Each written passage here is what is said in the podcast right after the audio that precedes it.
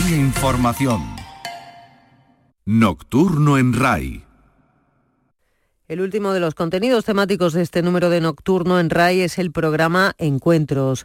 Maite Chacón va a entrevistar esta noche a Luis García Gil, el biógrafo oficial de Joan Manuel Serrat, que vuelve ahora con un análisis en profundidad de los poemas musicados por este gran cantautor catalán. Disfrútenlo. Encuentros con Maite Chacón. RAI, Radio Andalucía Información.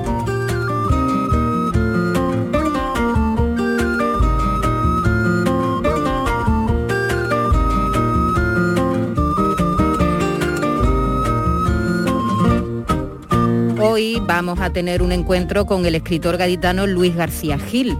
Lo invitamos porque acaba de publicar Serrat y los poetas de la editorial FM, un exhaustivo trabajo que analiza las versiones que el cantautor catalán ha hecho a lo largo de su carrera de poetas, desde Alberti a Machado, Miguel Hernández, Benedetti, Fonollosa, Goitisolo y otros tantos, así pues, una veintena de poetas que escribieron en castellano y en catalán que son las dos lenguas de Serrat, que dice de sí mismo que es bilingüe como los reptiles.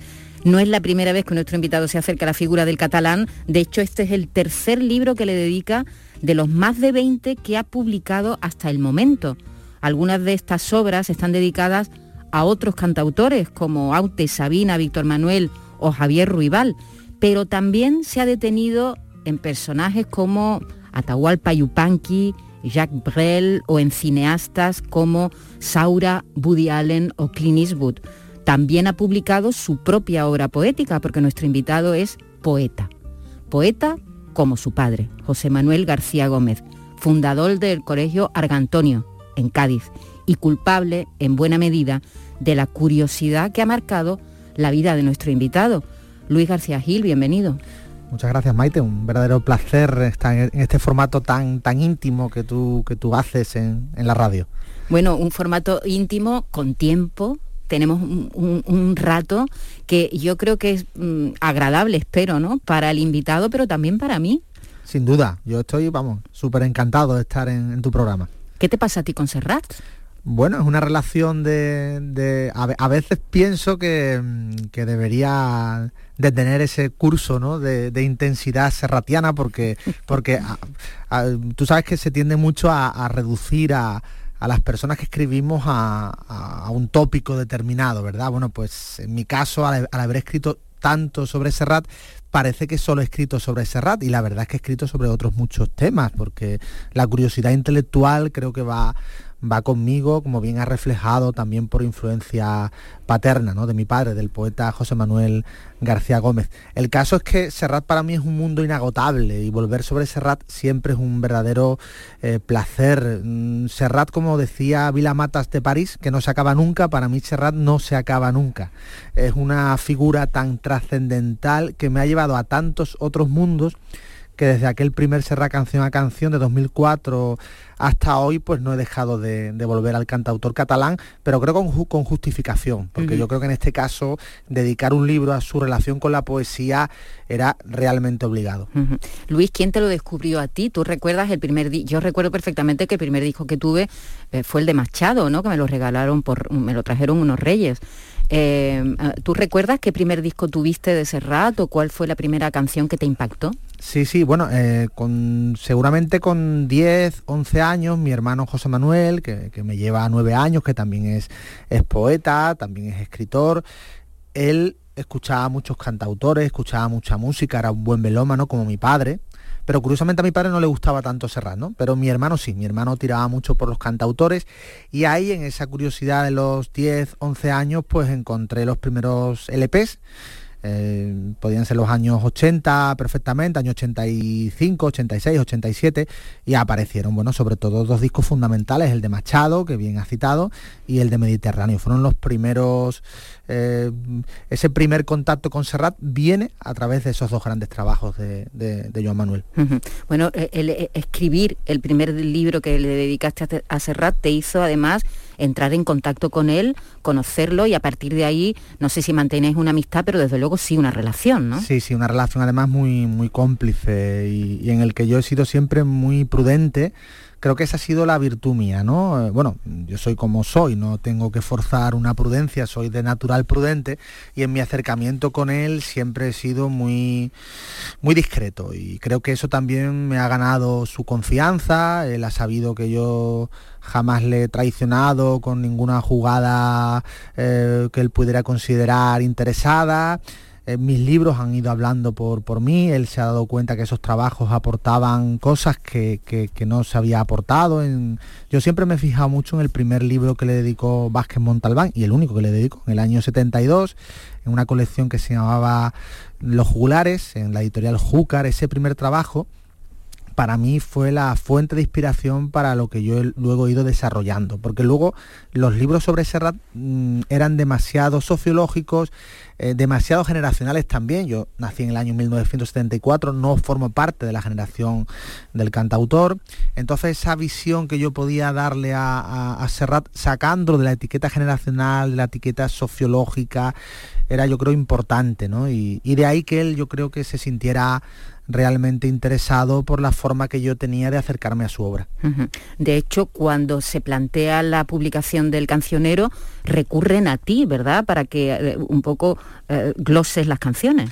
Sí, fue muy gracioso porque me llamaron de la editorial Temas de Hoy y, fue el propio Serrat el que dio mi nombre porque decía que había un chico en Cádiz, así lo dijo, que era el que más sabía, de, que sabía más de, él que él mismo. Entonces de ahí viene un poco la, esa maravillosa invitación a comentar su discografía en ese, en ese libro. De ahí que desde entonces se me tache de biógrafo oficial, que tampoco lo soy, porque siempre hay que tener en cuenta que los libros que he escrito sobre Serrat no solo están escritos en la, en la máxima libertad, él no me ha corregido absolutamente nada, sino que se centran sobre todo en sus canciones, explican a Serrat a través de sus canciones y no son libros que caigan en la tentación biográfica, donde al final nos metemos en un terreno árido de relaciones personales, incluso de relaciones amorosas, por qué no decirlo, y de cuestiones que no forman parte de mi forma de abordar eh, la música popular. nos interesan menos, ¿no? Nos interesan más,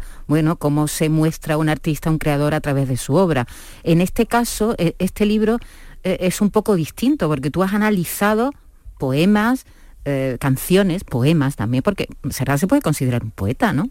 Sí, sí, para mí es un poeta que canta, aunque él no le guste esa definición, pero, pero es indudable el valor poético de las canciones de Serrat. Esto no se discutiría en Francia, en la canción francófona, eh, Jacques Brel o Georges Brassens, todos los grandes, incluso Aznavour, tienen, aparecen en colecciones de poesía sus canciones. En España hay como una cierta prevención con los cantautores como si no fueran realmente poetas. Para mí sí lo son. Aute fue indudablemente un poeta porque además se desarrolló como tal y hay canciones de Serrat que, tienen una poesía mucho mayor que la de muchos poetas. Ahora hay una cierta, una especie de moda de muchos cantantes o cantautores que están publicando eh, canciones y no solo canciones, sino poemas que no llegaron a ser canciones.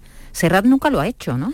No, él, fíjate, en los años 70 en las entrevistas solía decir que tenía un libro de, cuentos, de relatos, que quería publicar, al final eso jamás vio la luz.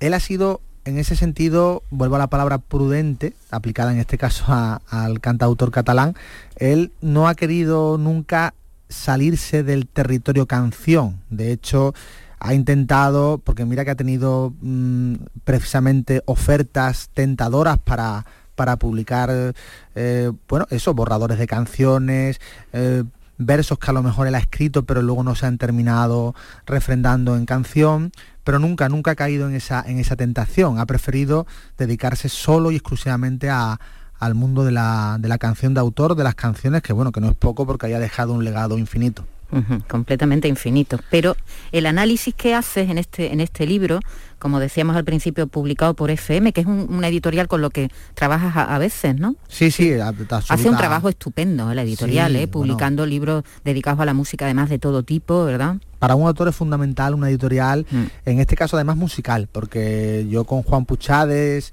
y con Arancha Moreno, pues claro, el trabajo en esa sintonía creativa es clave, porque ellos se mueven en ese territorio música. Entonces al final, para corregir, para sugerencias que mejoren el, libro al final, eh, es un trabajo de equipo. El, autor es el, que, es el que escribe, pero alrededor tiene que haber una editorial que te apoye y que, y que mejore lo que tú, lo que tú has planteado y, con FM me siento muy, muy a gusto.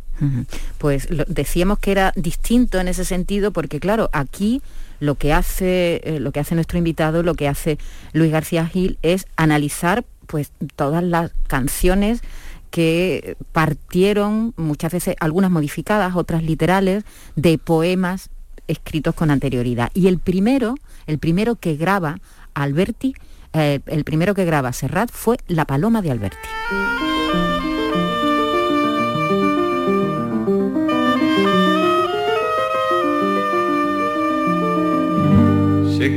La paloma, se equivocaba. Por ir al norte fue al sur, creyó que el trigo era agua, se equivocaba.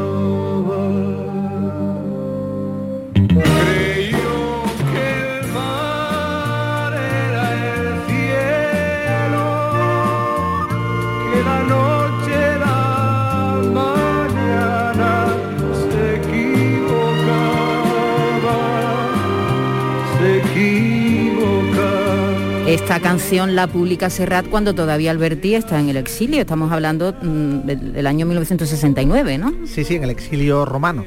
Y es curioso cómo Serrat eh, graba su primer poeta escuchándolo en una, máquina de discos, en una, no sé si la palabra jukebox es correcta o no, o no sé cómo se diría en el... sí, pues bueno, una máquina de, musical en la que escucha a Sergio Endrigo, al cantautor italiano, cantando la, paloma. La paloma en italiano, claro. Eh, Porque la música no es suya. La música, bueno, viene de Carlos Guastavino, que es, que es cuando Alberti en sus memorias La Arboleda Perdida relata un poco toda la historia eh, tan conmovedora que tiene el poema, la cantidad de intérpretes que ha tenido el poema y luego ese momento de encuentro con la canción que viene por, por Endrigo y luego Serrat pues toma el relevo la graba en castellano y, la canción se convierte en una canción de impacto porque muy popular. Serrat la va a mantener en sus recitales incluso como obertura de los mismos y bueno, ya le acompañará, le acompañará siempre. La grabarán otros, ¿no? La graban a Belén, la graba Martirio, la graba muchísima gente, pero la, versión de Serrat ha quedado como canónica.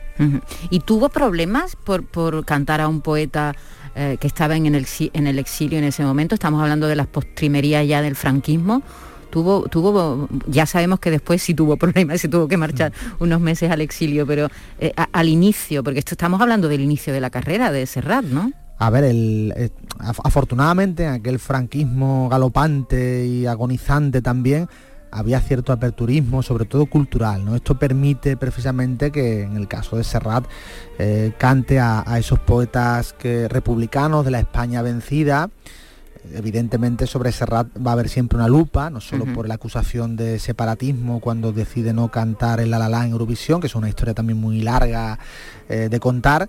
El bilingüismo le va a traer problemas cuando decide hacer carrera en castellano porque los puristas de la nueva canción le van a acusar de traidor, o sea, va a tener por los dos lados va a tener un frentismo tremendo, ideológico y de gente muy cerril de pensamiento. Curiosamente, tantos los, en ese caso, los, los franquistas como los catalanistas ortodoxos van a ir a la par en la diatriba contra Serrat, pero él va a seguir su camino afortunadamente porque al final el talento se impone y el talento se impuso.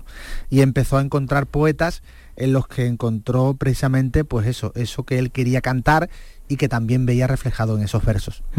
Curiosamente, este álbum es del año 1969, que es el mismo año en el que Maciel gana Eurovisión con el La La La, es decir, que estamos, estamos hablando de, diferencia de meses, ¿no? De lo que le pasa a Serrat, el lío que se monta cuando no quiere cantar en castellano la canción, ¿no? E, e, eso pasa todo en, muy poco tiempo. Bueno, el Maciel es año 68 cuando, cuando gana Eurovisión y entonces a partir de ahí Serrat, eh, bueno, sufre, ya sabemos, una censura radiofónica bastante grande, un veto televisivo absoluto, el veto televisivo dura hasta el año 1974, él no vuelve a aparecer en televisión.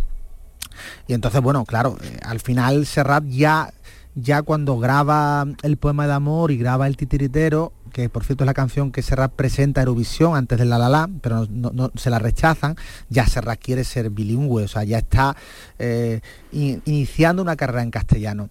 Y el disco clamoroso graba un primer LP en castellano, suma de singles, y con tu nombre Mesa Hierba, con Manuel, con una serie de canciones que también tienen mucho recorrido, poco antes de que den las 10, y de pronto aparece el disco de Machado en la primavera de 1969 que es un, bueno, un tremendo impacto popular el que produce ese disco, entrando a las listas de éxitos y convirtiendo a canciones como Cantares o La Saeta en hits del verano. O sea, mm, eh, tenemos que ponernos en, la, en el momento de, aquella España del 69 y cómo Serrat grabando a un poeta como Machado, un poeta que algunos podrían considerar superado ya por, bueno, no vigente, como precisamente hace que ese poeta sea vigente en la España de, aquel momento.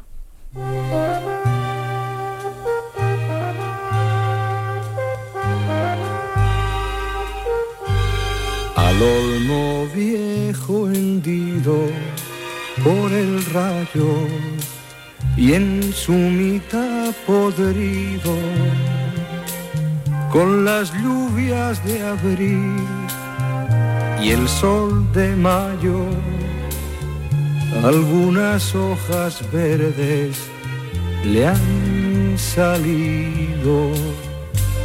El olmo centenario en la colina,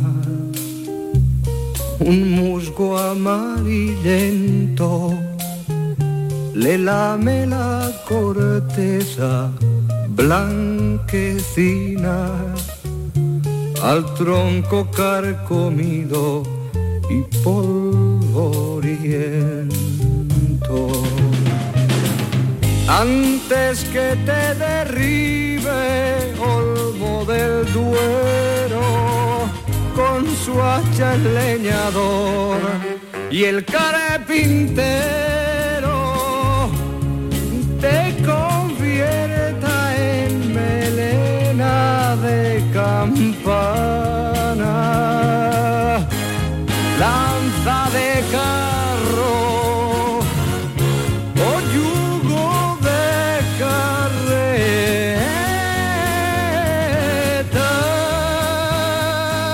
Y a un olmo seco forma parte de este álbum eh, dedicado a Machado de Serrat, que eh, hace muy pocos días, eh, semanas, estábamos aquí con Laura Hoffman en este mismo programa, hablando del fabuloso documental que ha hecho sobre Machado los días azules. Los días azules, precioso. También pudimos oír este tema porque es uno de los momentos culmen del documental y me hizo tanta ilusión, Luis, que una mujer tan joven, eh, que tiene, yo qué sé, treinta y pocos años, ¿no?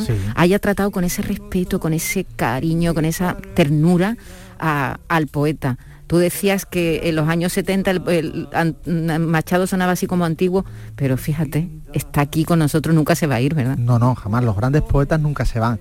Eh, claro, eh, lo importante que es que alguien como Serrat, con la popularidad que entonces ya gozaba, eh, con esa conexión que tenía tan grande por su estética, por su modernidad, con el público joven, decidiera rescatar a Antonio Machado y sacarlo de las estanterías y, llevarlo al pueblo, llevarlo a la gente y que se coreara en, plazas de toros, en estadios, en teatros, en fin, esa, capacidad que tuvo Serrat de, hacer de Machado un poeta más universal si cabe. Claro, el mérito también está en, el, propio poeta, que, evidentemente tiene una poesía imperecedera y maravillosa, y este documental que, que ha citado precisamente demuestra hasta qué punto es bueno volver sobre, sobre los poetas y seguir divulgándolos porque al final la gente necesita de la poesía y vivimos unos tiempos en los que todo es ligereza, superficialidad, donde ya los límites de la cultura popular y de la cultura no popular parece que, están un poco en una frontera difícil de definir, donde,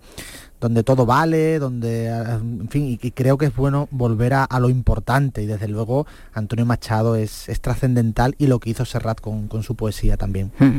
Luis, ¿a él le pesa de las veces que has podido hablar con Serrat y de su obra, ¿no? que es de lo que, a lo que tú te has dedicado durante todos estos años, ¿a él le pesa el éxito de este disco? Porque yo creo que junto a Mediterráneo estos, estos dos discos, el, homenaje a Machado y, Mediterráneo, son los dos discos, diremos, que han marcado su vida y la siguen marcando. Seguimos recordando sus canciones y mm, ¿a él le pesa este éxito o no? No, no, todo lo contrario. De hecho, bueno, con Mediterráneo hizo una gira totalmente... Mediterráneo da capo, ¿no? Eso es, monográfica, lo cual significa que él convive muy bien con sus grandes éxitos y con las canciones menos, yo sí en cambio como soy ese meticuloso estudioso de Joan Manuel, sí reivindico mucho los discos malditos, ¿no? Yo precisamente... Por ejemplo...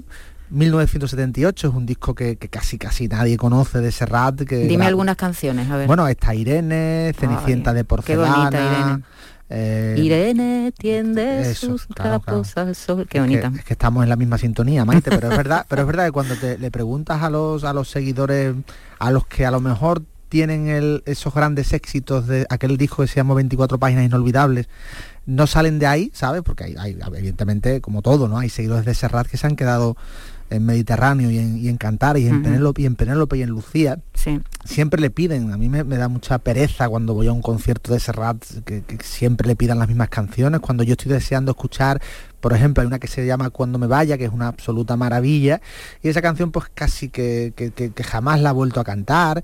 Eh, soy de los que quiere escuchar esas canciones más ocultas o más secretas de una obra tan catedralicia como la que tiene la que tiene Serrat.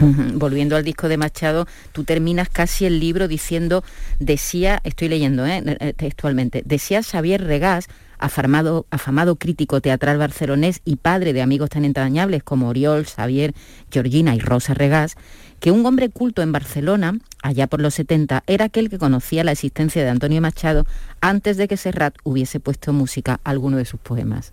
Sí, sí, esto llevó incluso una polémica en la época con artículos de ida y vuelta, algunos algunos de Jordi García Soler en La Vanguardia.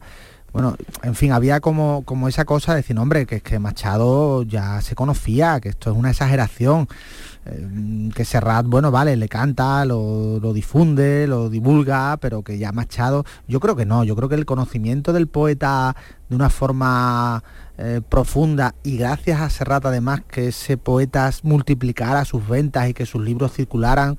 Yo pongo el ejemplo de América Latina. Allí Serrat eh, ya en el año 69 empieza a convertirse en un símbolo de libertad también, de encuentro y reencuentro. Y en esos países la noción de Machado o de Hernández no era la que se tenía en España. Entonces también en esos países esos poetas cobran trascendencia y divulgación gracias a que Serrat los, los canta. De hecho es un disco maravilloso, hemos elegido a un Olmo Seco, es una elección mía personal porque es mi canción favorita del disco, pero ahí nos podíamos ¿verdad? además has hecho una elección como las que a mí me gusta, es decir, te has ido un poco fuera de los grandes éxitos del disco. Sí, de, lo que todo el mundo repite, ¿no? Del cantar, que, que, es maravilloso, pero, pero es verdad que hay que rebuscar un poquito, ¿no? Y, no quedarnos con, con lo A mí me gusta mucho también, he andado muchos caminos, porque tampoco es una, canción, una canción que me parece muy vigorosa, muy enérgica, muy vitalista y muy machadiana, como todas, claro, pero en este caso por, porque da mucho de la filosofía de Machado y demás, y tampoco es una canción que se ha recuperado. ¿Las canta? ¿A un olmo seco, por ejemplo, las canta en los recitales? Muy poco. A un olmo seco casi te diría que dejó de cantarla en los años 80, donde todavía a lo mejor en Sevilla, me acuerdo un concierto en el Teatro López de Vega que sí la incluyó, pero muy poquito, muy poquito. Y bueno, he andado muchos caminos, mucho menos. Bueno, estamos haciendo un repaso con Luis García Gil, que es un poeta, escritor gaditano, que ha escrito pues más de una veintena de libros, no solamente haciendo, bueno, trabajando, además a pico y pala, porque es verdad que, tus libros, Luis, son muy exhaustivos y, y, llevan detrás un montón de trabajo, de documentación. No sé de dónde sacas tiempo, porque además eres gerente del colegio que fundó tu padre en Cádiz, el colegio Argantonio, decir que, tú no te dedicas solo a escribir. No, no, no, la verdad es que le he sacado muchas horas al sueño, eh, hay que decirlo y, bueno, eh, la verdad es que el colegio me da también mucha satisfacción y mucho trabajo, además una continuidad un poco de la labor ejercida por mi padre, mi hermano es el director, yo soy el gerente. Y, sí, eh, cuando algo te gusta y te apasiona, y bueno, le pasaba también a mi padre y le pasa a mi hermano José Manuel, ellos han escrito a pesar de, está el trabajo por un lado, que te tiene que apasionar por supuesto, pero también está ese tiempo libre en el que también la familia es fundamental, pero bueno, al final se encuentra ese tiempo y cuando algo te gusta, eh, te implicas a ello 100% y, y yo soy muy, tengo ese, ese, defecto virtud, que soy muy, muy hormiguita y voy buscando el dato y voy buscando la exhaustividad para eso, para que, que, los libros queden lo más redondos posible. Uh -huh, lo más redondo y que te aporten, ¿verdad? Que no digan los lugares comunes que ya conocemos todos, sino que te aporten. ¿Sabes qué pasa, Maite? Que vivimos una, en un, tú lo has dicho antes, vivimos una, en un mundo de apresuramientos, ¿no? Yo veo a gente que saca un libro en tres meses y además se jacta de ello. Este, este he escrito el libro en, en tiempo de pandemia, en tres meses y ahora lo saco. Hombre, a ver, mm, en tres meses no se puede hacer un buen libro, sinceramente, porque hay una parte que es fundamental, que es la documentación, que es la, esa documentación es, es básica y, y, y, no se puede, los libros express, yo por lo menos, a mí particularmente me, me hacen sentir sospecha hacia ellos, pero bueno, al final la gente le, le, cuando tiene un tema potente, le da igual sacar un libro malo, porque sabe que va a vender igual que si el libro fuera bueno. ¿Sabes? Pero al final eso, los libros tienen que tener ese afán de perdurar o de, o de, o de, de, alguna manera de crear de alguna forma una referencia bibliográfica cuando se vuelva sobre esos temas. Por ejemplo, gracias a tu libro descubrimos esto. Miguel Hernández graba en septiembre del año 1972 eh, el, el, disco, el disco dedicado a Miguel Hernández, se graba en septiembre de 1972 y se publica a finales de ese mismo año. Y también cuentas que Enrique Morente había grabado un año antes un LP monográfico eh, que se llamó Homenaje Flamenco a Miguel Hernández, que incluía Nanas de la Cebolla, elegía a Ramón Sigé también, y que la censura en principio denegó el permiso y finalmente se lo concedió, decimos Enrique Morente, suprimiendo Andaluces de Jaén. Sí, sí, es algo bastante curioso, un poema que ya había grabado, por cierto, eh, Paco, Paco Ibáñez, Ibáñez claro. uno de los precursores uh -huh. de la poesía cantada, con Alberto Cortés, en los que, de los que tanto en Paco Ibáñez como en Alberto Cortés Serrat se fijó mucho. Sí, sí, la censura, había poemas determinados que por su contundencia, por su implicación social, claro, hay un Miguel Hernández que es el de El rayo que no fesa, uh -huh. el, el Miguel Hernández amoroso, o el de la elegía Ramón Sigé, tan doliente, pero no deja de ser una elegía a un amigo fallecido, eh, como, como, como elegía que es, claro, pero digo que luego hay un Hernández combativo, un Hernández de Vientos del Pueblo, del Hombre Acecha, claro, esa poesía de guerra ya tenía su dificultad para que el censor de turno la, la viera con buenos ojos. En cambio, Serrat logra del poema El herido hacer una maravillosa canción que es para la libertad y consigue los versos de combate del poeta oriolano, los introduce en su propio cancionero.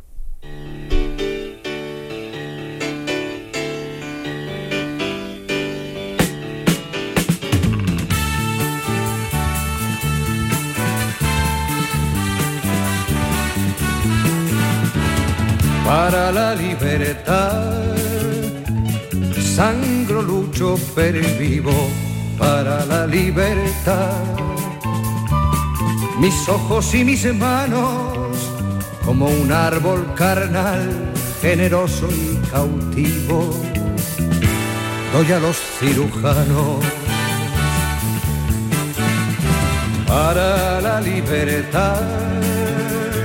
Siento más corazones que arenas en mi pecho, dan espuma mis venas y entro en los hospitales y entro en los algodones en las azucenas, porque donde unas cuencas vacías amanezcan, ella pondrá dos piedras de futura mirada y hará que nuevos brazos y nuevas piernas crezcan en la carne talada.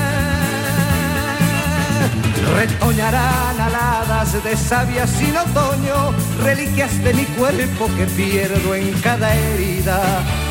Porque soy como el árbol talado que retoño, aún tengo la vida para la libertad.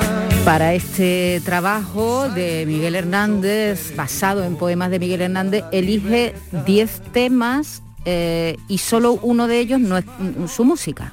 Sí, sí, eh, las famosas nanas de la cebolla de, Alberto Cortés. ¿eh? Además, siempre hacia, hacia Alberto Cortés tuvo Serrat un respeto reverencial, porque ya en el disco de Machado había elegido Retrato y Las Moscas. También da idea de la generosidad de, de, Serrat, que cuando ve que un trabajo está bien hecho, no tiene por qué el ponerle, como diciendo, bueno, aquí llego yo más chulo con ocho, ¿verdad?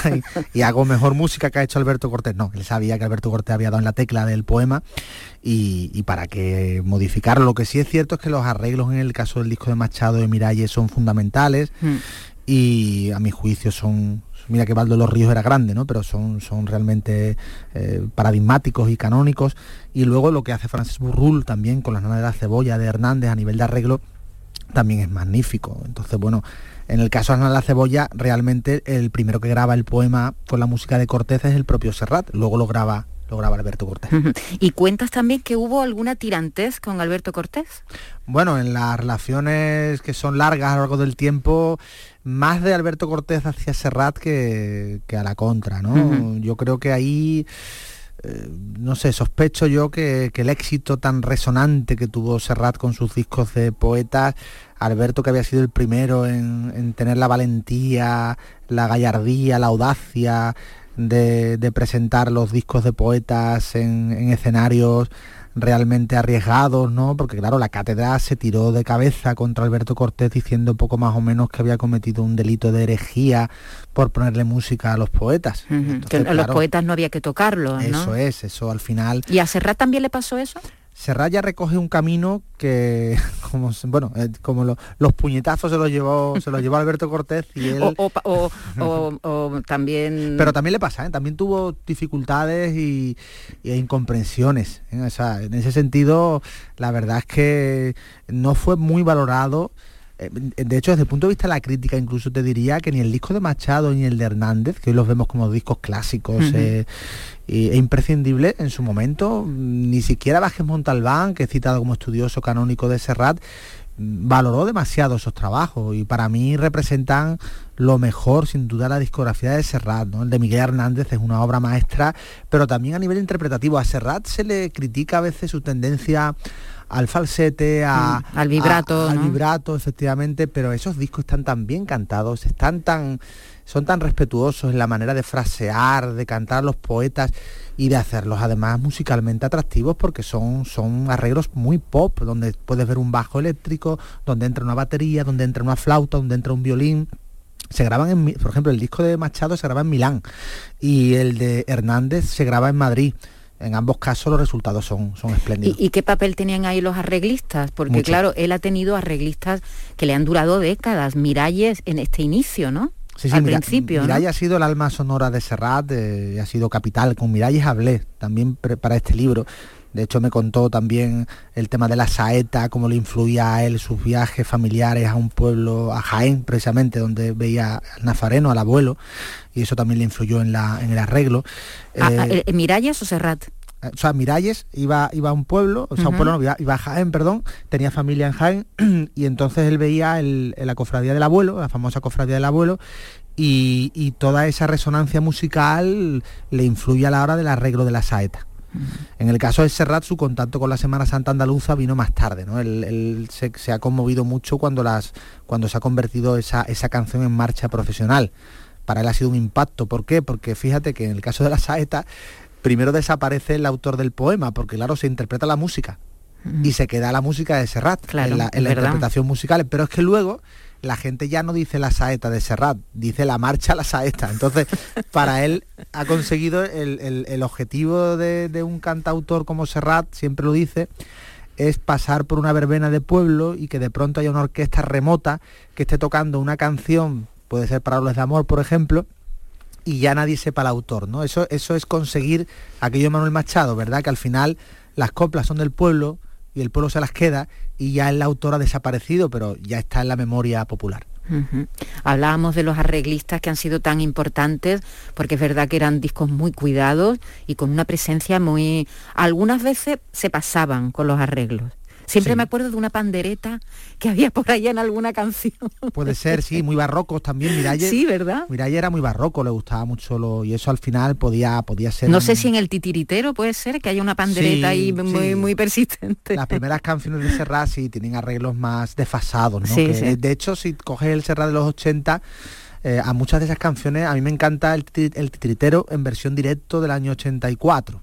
Si tú la comparas con el titiritero versión primera en estudio, me quedo con la de los años 80, donde los arreglos son más, más modernos y, creo que son más adecuados. Eh, hablas incluso tanto, tanto, das tantos datos, es que de verdad que lo recomiendo para alguien que, le gusten los poetas, que le guste Serrat, porque va a encontrar aquí tanta, yo, no sé dónde, dónde has encontrado tanto dato.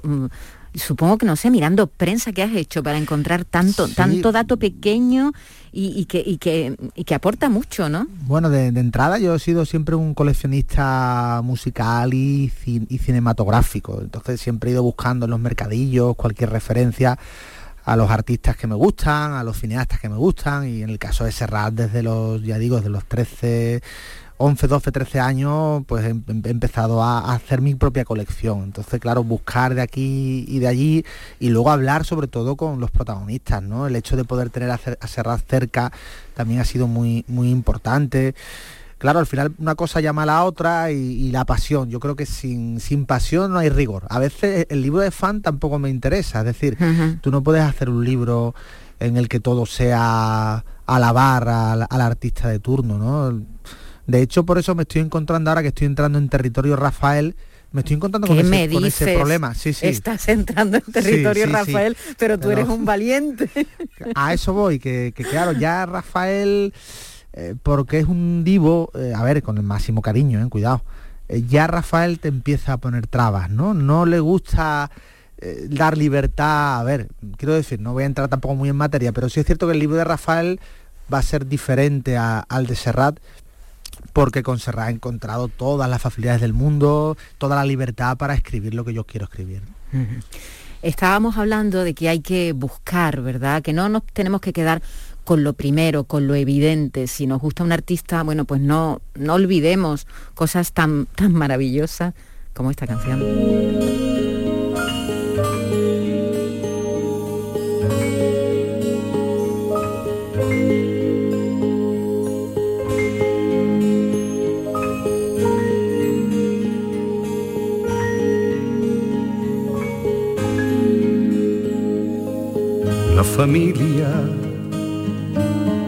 Amigos aguardan con impaciencia que por dignidad la saque de la casa con violencia. Apenados me contemplan o sonríen con desprecio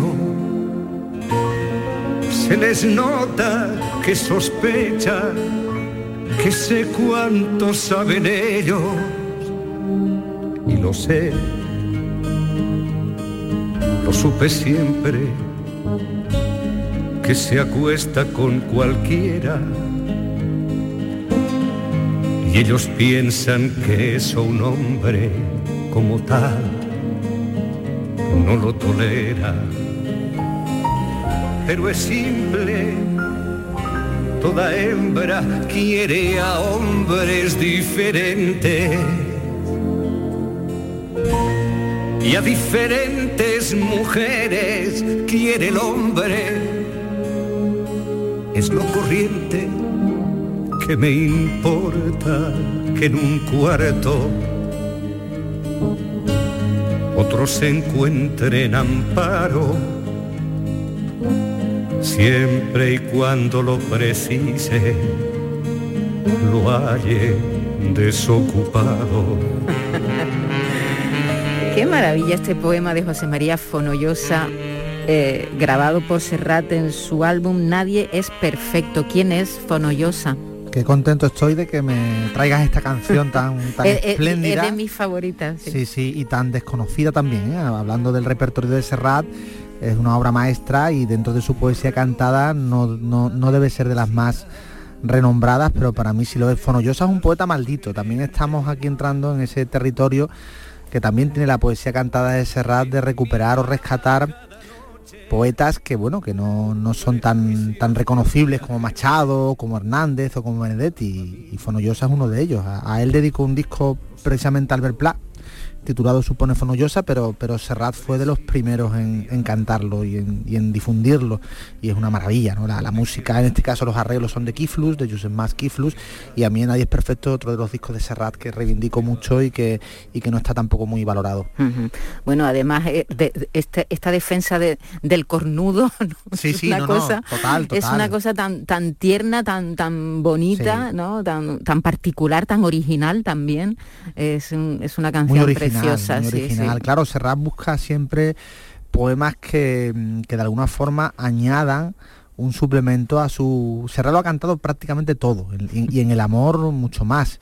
Y claro, faltaba este, este tipo de... esta canción, ¿no? En este caso, como bien comentas, ese homenaje a, a tan tierno a, la figura del, cornudo. Y además eh, eh, cuentas en el libro que Keith Flus, el, productor, dice que eh, es uno de los, de los discos donde se oye más bonita, mejor la voz, ¿no? De, de Serrat. Sí, eso que decíamos antes, intentar sobre todo, hombre, Serrat canta muy bien, pero a veces, claro, abusa de, ese vibrato y, mm.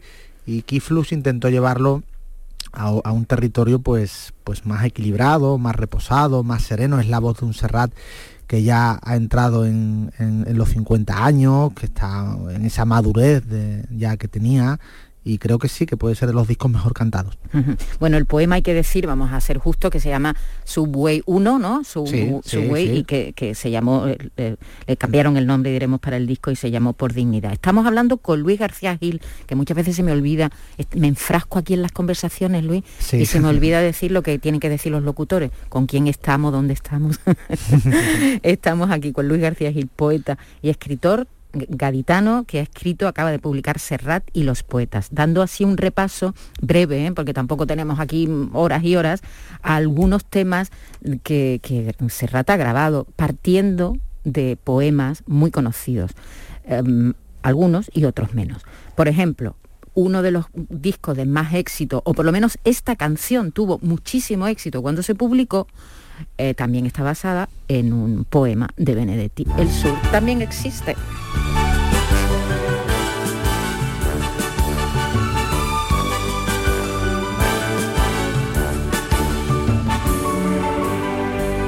Con su ritual de acero, sus grandes chimeneas, sus sabios clandestinos su canto de sirena, sus cielos de neón, sus ventas navideñas, su culto de Dios Padre y de las charreteras con sus llaves del reino. El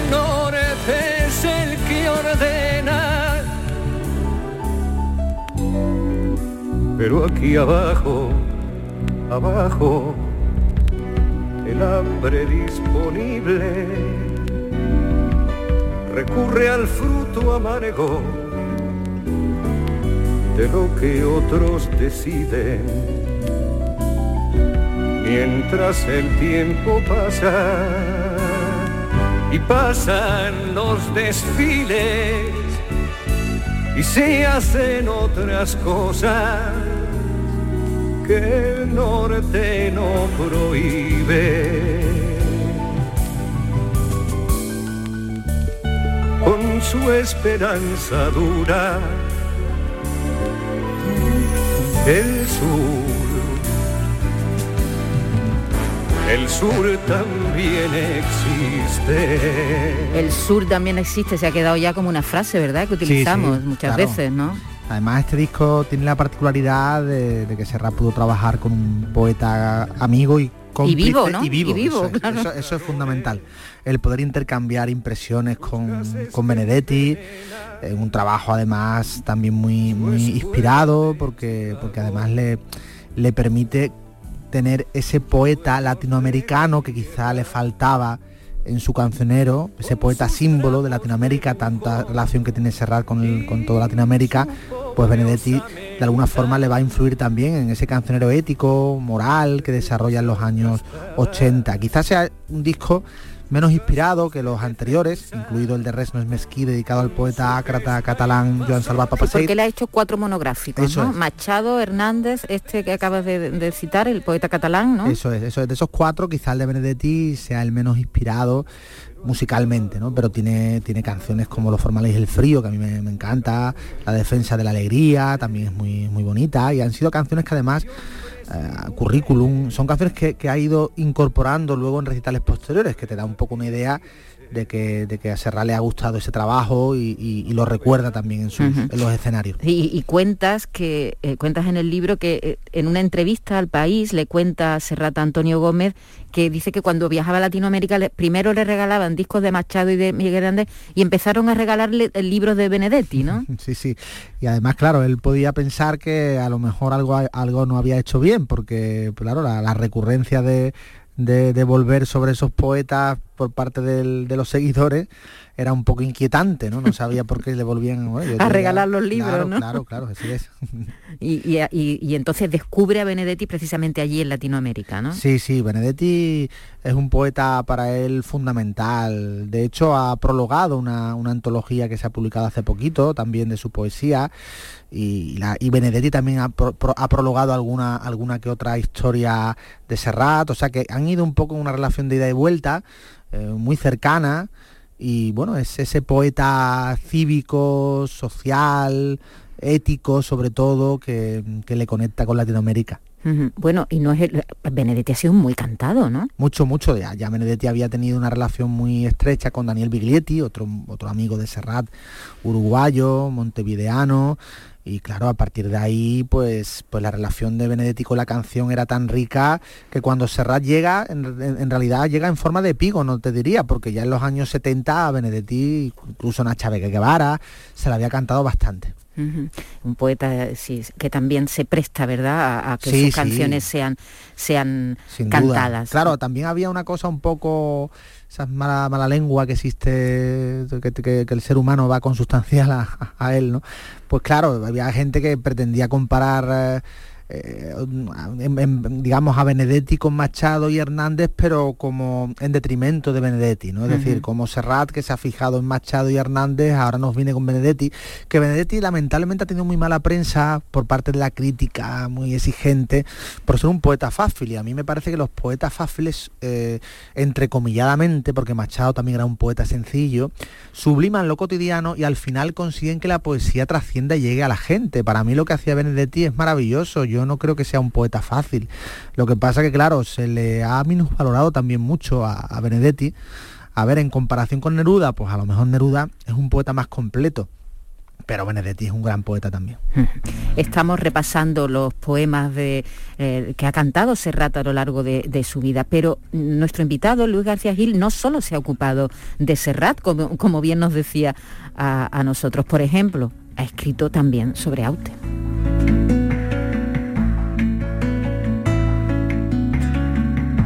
De alguna manera tendré que olvidarte.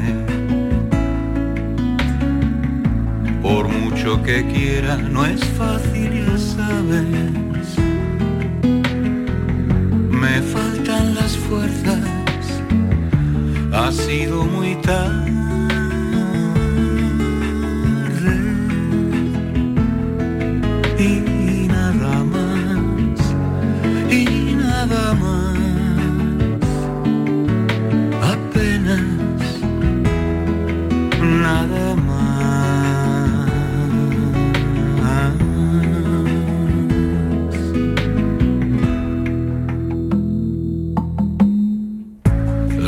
Noches te acercan y enredas el aire.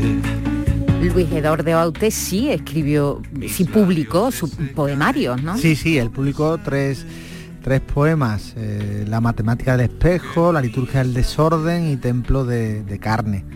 Y luego los, los famosos estos poemas que agrupó como poemigas, que, fueron, que fueron sucediéndose a lo largo del tiempo. Bueno, Aute era un poeta estupendo, un pintor excepcional, eh, poliédrico y un cantautor maravilloso y además eh, de todos los cantautores que yo he tratado, a ver, con, el respeto y la rencia que le tengo a Serrat, que es tremenda, pero el que Aute ha sido algo, una debilidad tan particular porque me trató tan bien, me atendió tan bien, era un ser tan inmensamente generoso y además ya no está con nosotros, con lo cual cuando hablo de, Luis Eduardo hablo en pasado y eso me lleva a conmoverme y a, sentir hacia él algo muy especial.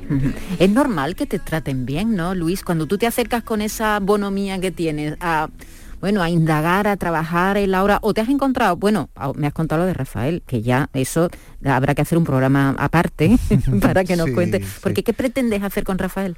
Bueno, con Rafael va, a estar muy conectado con el libro que le hice a Marisol, ¿no? A mí me interesa en este caso Rafael como fenómeno sociológico. Eh, digamos que más que como cantante, que por supuesto es un cantante admirable y, magnífico, pero me interesa lo sociológico, en el cómo Rafael ha conseguido trascender a lo largo de las décadas, parecer antiguo en los 70, porque realmente parecía, parecía antiguo y desfasado, y en cambio hoy es, es, eh, como lo, más moderno, ¿no? Sigue siendo muy moderno y la gente joven va a sus conciertos y sale encantada.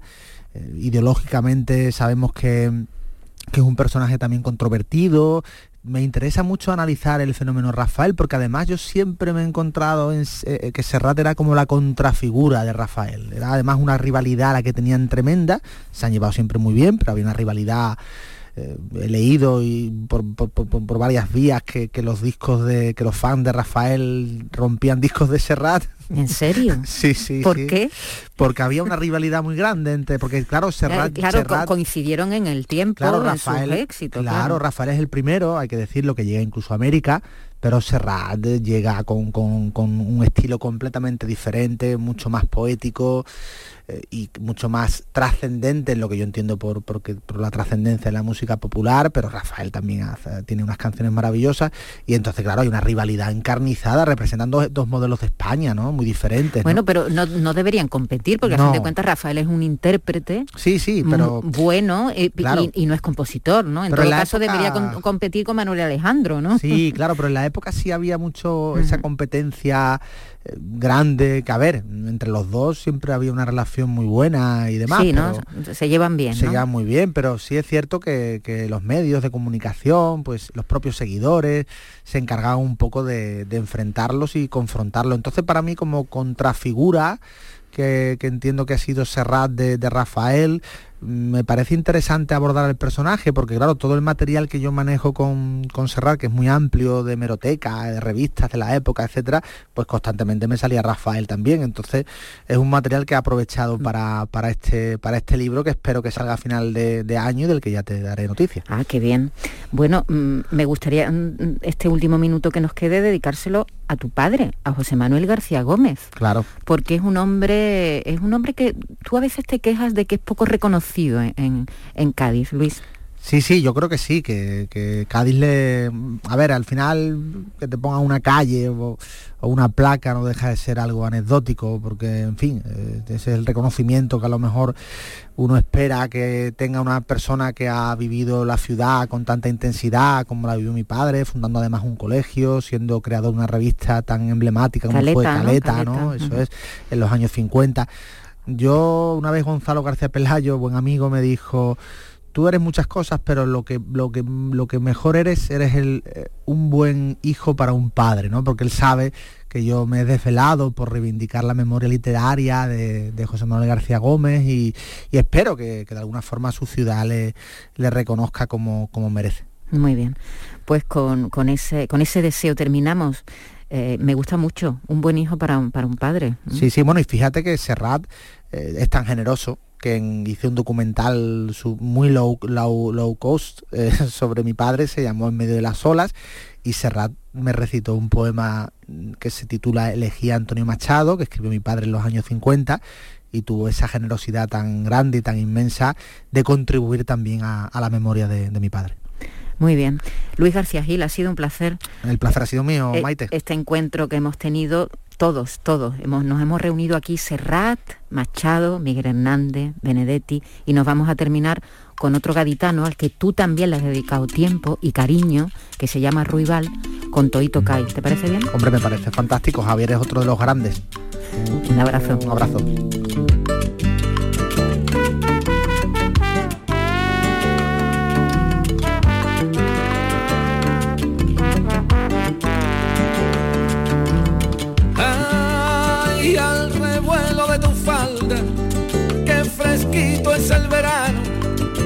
Dame tu boca de limonada y cura mis labios que están quemados. Ay, que me importa mi el levante si nos vamos por la orilla. Yo vivo el sueño del navegante y sueño que te llevo la sombrilla.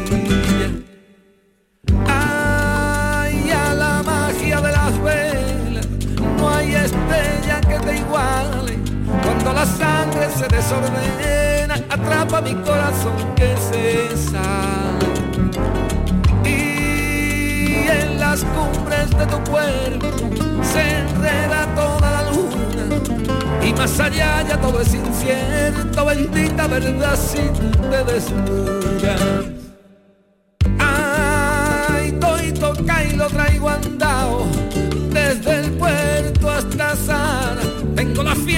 de la luna, sería el delirio si me besara. Ay, toito y lo que queda, me lo traigo cavilao. Que ya no hay brisa sin tu melena, que rica la sombra que hay a tu lado. Qué rica la sombra que hay a tu